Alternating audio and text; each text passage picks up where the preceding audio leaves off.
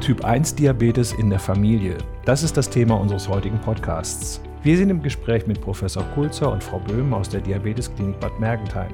Welche Herausforderungen stellen eine Typ 1 Diabeteserkrankung in der Familie für die Geschwister dar? Und wie kann man als Eltern eines Typ 1 Diabetes erkrankten Kindes noch abschalten?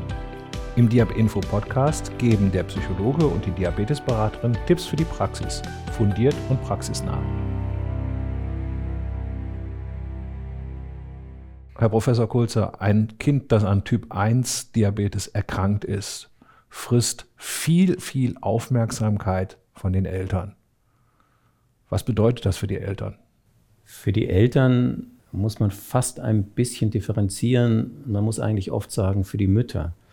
Weil Studien zeigen, dass die Mütter klassischerweise die meisten Aufgaben für die Betreuung und Therapie des Diabetes auch übernehmen. Und wir wissen auch, dass Mütter von Kindern mit Diabetes deutlich belastender sind als Väter und dass für Mütter dieses immer Dasein, immer aufmerksam sein, ob irgendwann mal eine Unterzuckerung auftreten könnte, immer wieder sich auch für die Therapie verantwortlich zu erklären, einfach ein ziemlicher Energieräuber ist. Und dass nicht wenige Mütter von Kindern mit Diabetes sagen, das kostet mich wahnsinnig viel Energie, ich habe viel zu wenig Zeit für mich selbst, ich bin ständig auf dem Sprung, ich kann nie abschalten, ich merke, dass da ein sehr, sehr hoher Druck auf mir lastet, verantwortlich zu sein, dass mein Kind gesund durchs Leben geht, ohne Folgeerkrankungen, obwohl manchmal die Werte schlecht sind, obwohl die Werte nicht so toll sind. Das alles ist ein ziemlich großer Belastungscocktail für viele, vor allem Mütter von Kindern mit Typ 1 Diabetes. Was raten Sie den Eltern in Ihren Beratungsgesprächen hier, Frau Böhm? Also den Eltern gebe ich immer so die Botschaft, je besser sie selber den Diabetes annehmen, diese chronische Erkrankung, umso besser geht letztendlich ein Kind auch damit um. Und je weniger der Diabetes zum Hauptthema innerhalb der Familie wird, sei es jetzt ähm, beim Abendessen, wenn man über das Essen spricht ähm, oder auch wenn man weggeht, umso einfacher ist es in der Familie, damit klarzukommen. Umso mehr nimmt ein Kind das auch an, wenn der Diabetes eher so nebenbei mitläuft und nicht der Hauptakteur in einer Familie ist.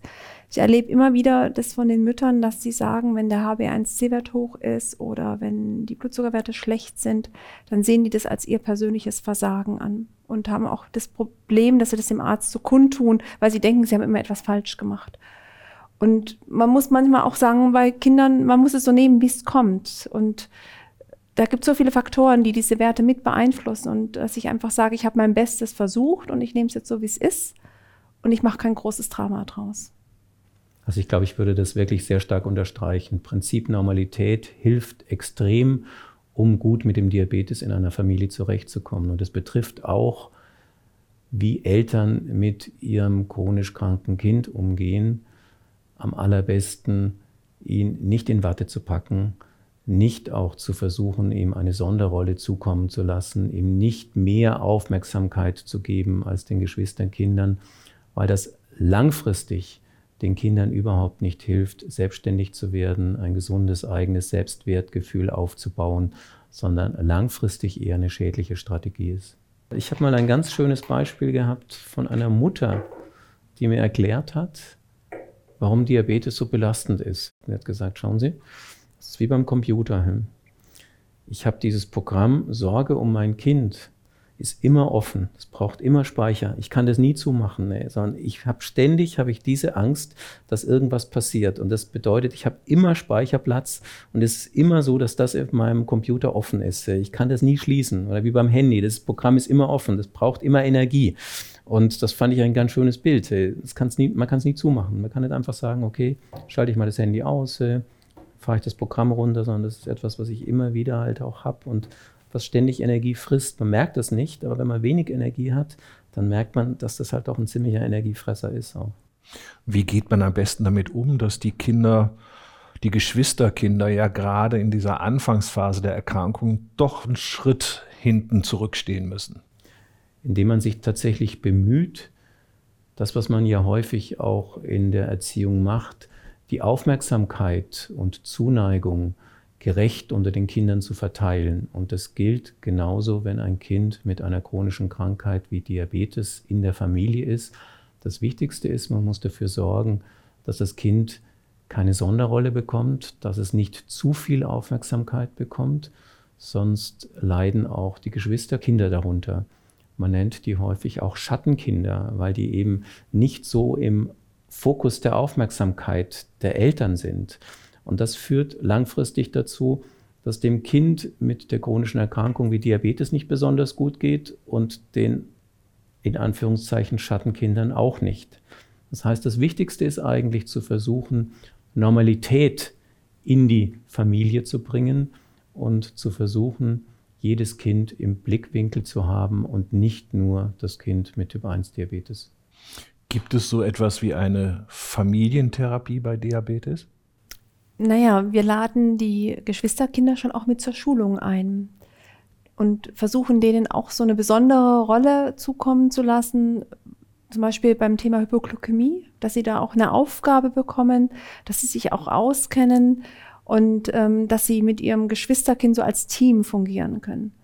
Und ähm, ansonsten Familientherapie, natürlich sind da auch wieder die Psychologen so ein bisschen gefragt, aber ich glaube, es ist mal ganz gut, mit den Eltern mal alleine zu sprechen, auch mit dem Kind oder mit dem Jugendlichen, um so beide Perspektiven zu sehen, wie der Diabetes innerhalb der Familie ähm, gelebt wird.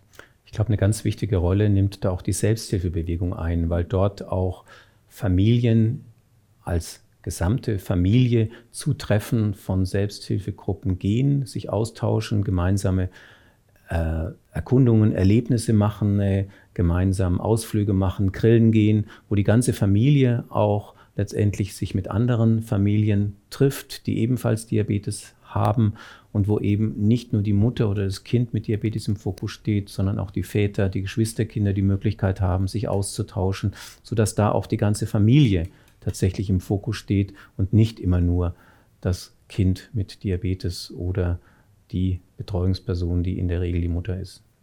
Herzlichen Dank für das Gespräch an Sie beide. Vielen Dank. Danke.